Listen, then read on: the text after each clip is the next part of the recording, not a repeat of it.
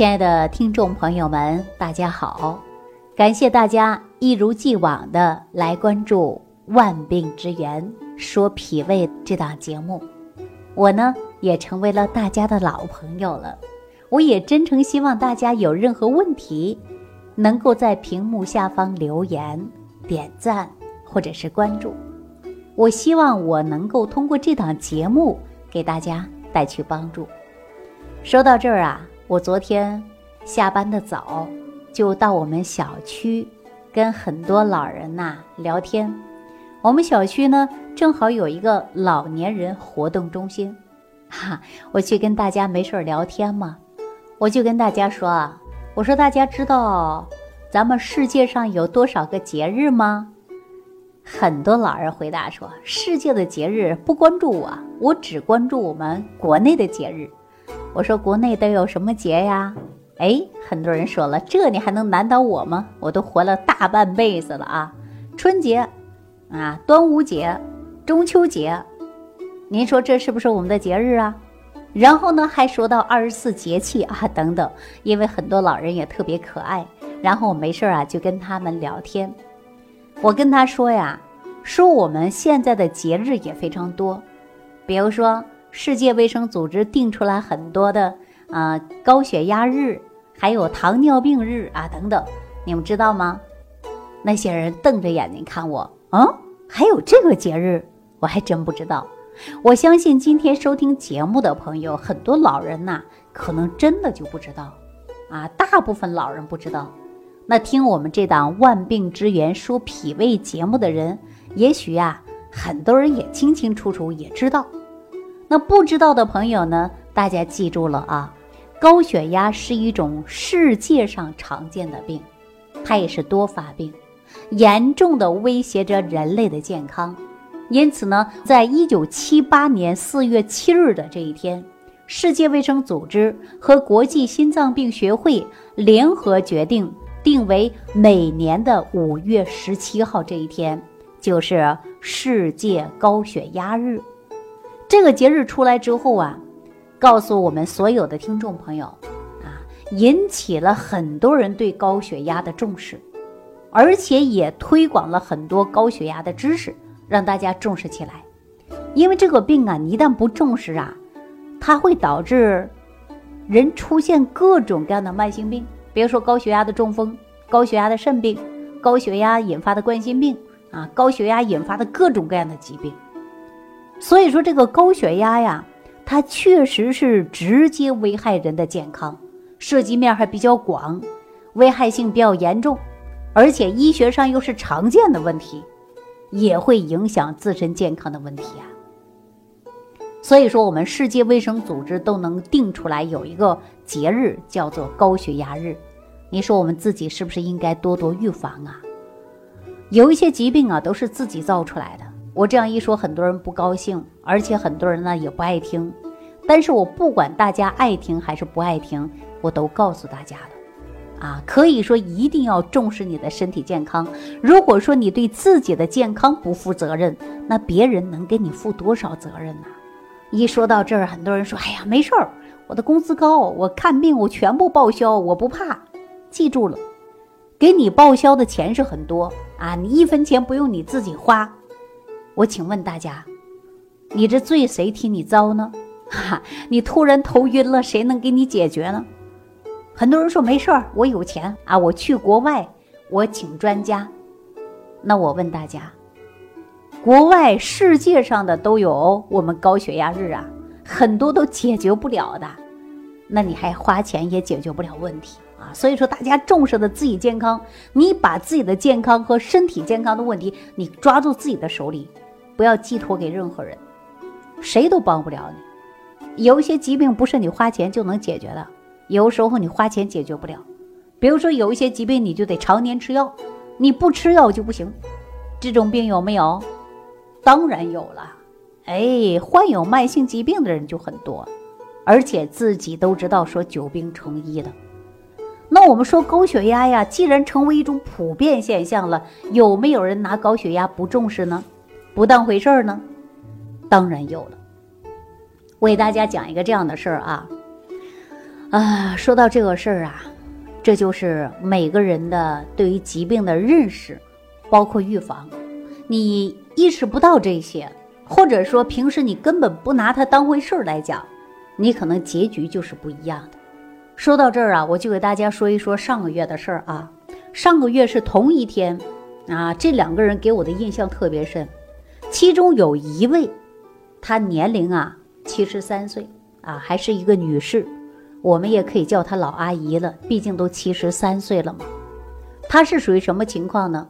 刚刚出院，啊，因为出院呢，她自己还行走不了，是她儿子用轮椅推她来的。她找我的时候啊，那是愁眉苦脸的样子。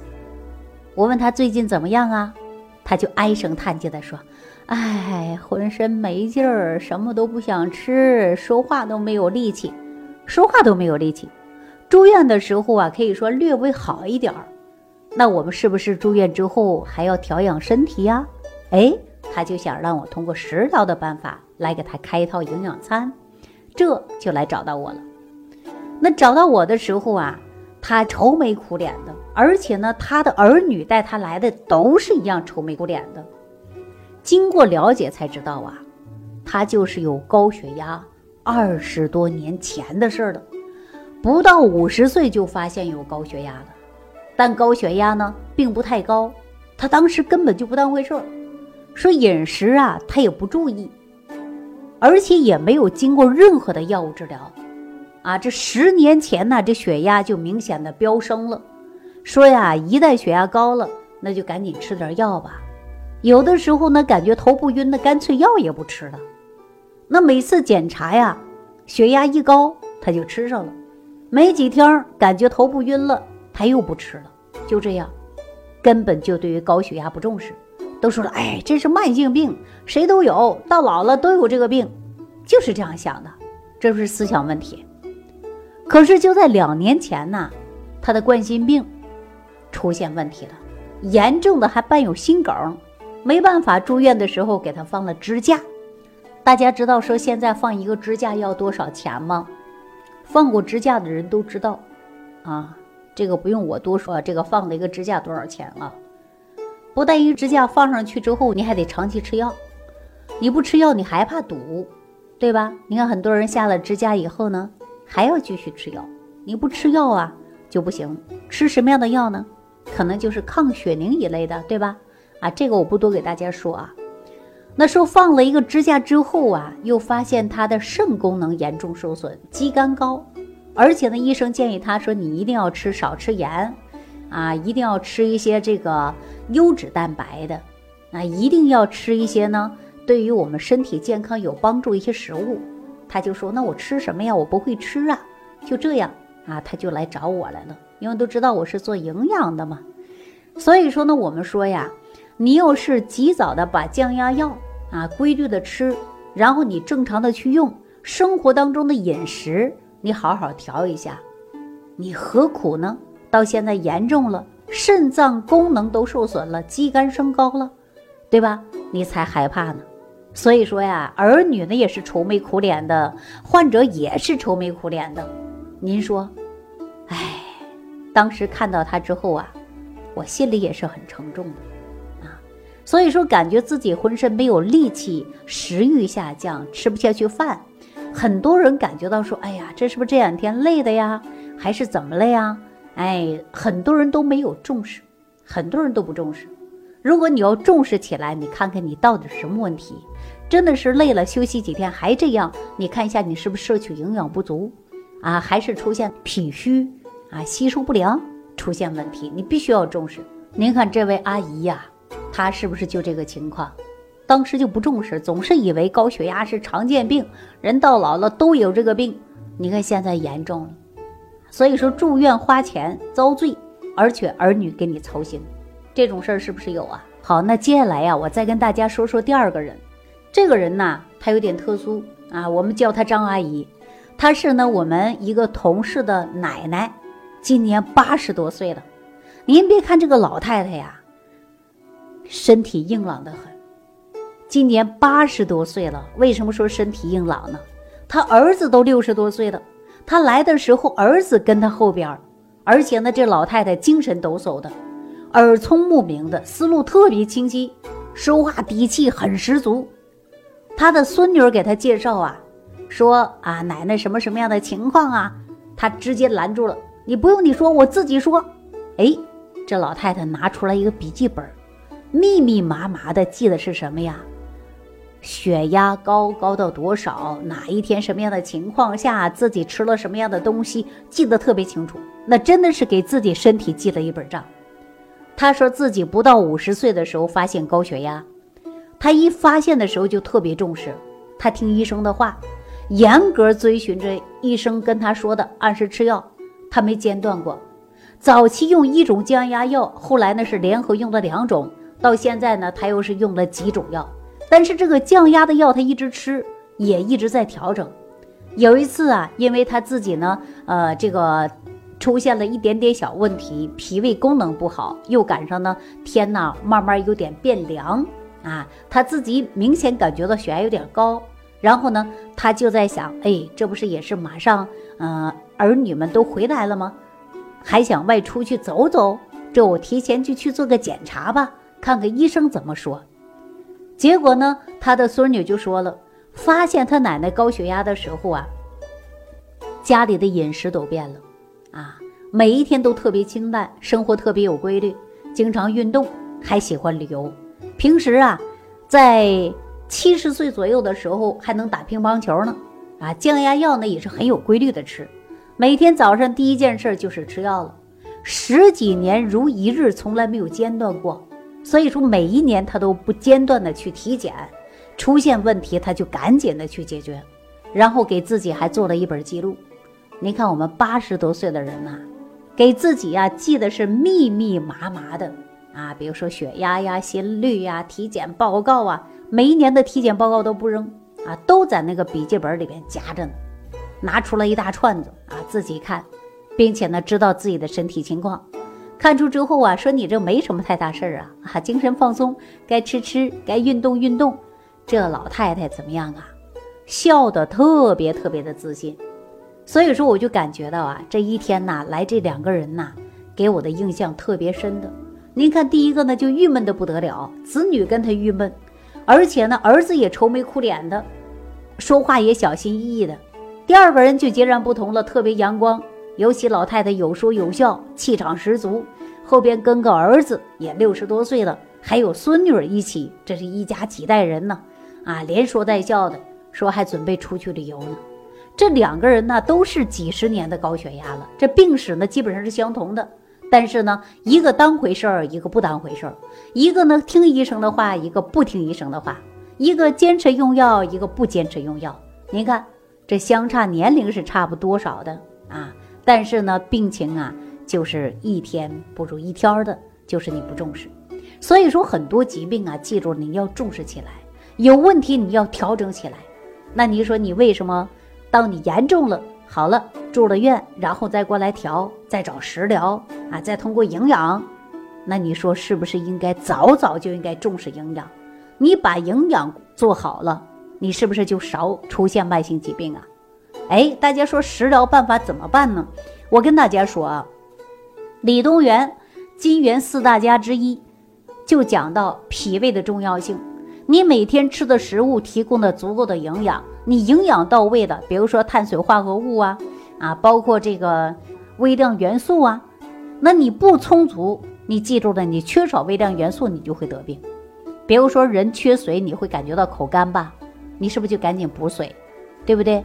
比如说人的血管脆弱，那医生告诉你吃点维 E，吃点维生素 C 吧，软化血管的吧，而且还要抗氧化吧，对不对？那你说这些怎么来的呀？是不是从食物当中摄取的？食物摄取不足的，我们单纯的来补充的，是不是啊？那我们经常说了，盖房子需要的砖头啊，包括呃这个水泥呀、沙子啊、钢筋呐，需要这些你才能盖成楼吧？那你人只要是活着。你记住了，你就不能缺少维生素，你就不能缺少微量元素。这些微量元素、营养素从哪儿来的？就是从你生活当中吃饭营养提存出来的。但是大家说了啊，我也正常吃饭呢，啊，我还算是规律啊。但是我为什么说经常会有胃胀啊、打嗝、胀气、血压高、血脂高、糖尿病啊、慢性疾病很多呀？我告诉你，你要找找你的脾胃功能，对吧？你有多少人脾胃功能不好，长期吃降压药、降糖药，而且还有很多人吃饭不规律，导致脾虚的、应酬过多、长期喝酒的、肝肾功能受影响的。你这些问题，你又不通过肠道大量的代谢、毒素的排出。那你的病情会很多，越来越多的。所以说，我们出现慢性疾病，一是重视，二是要调养。怎么调呢？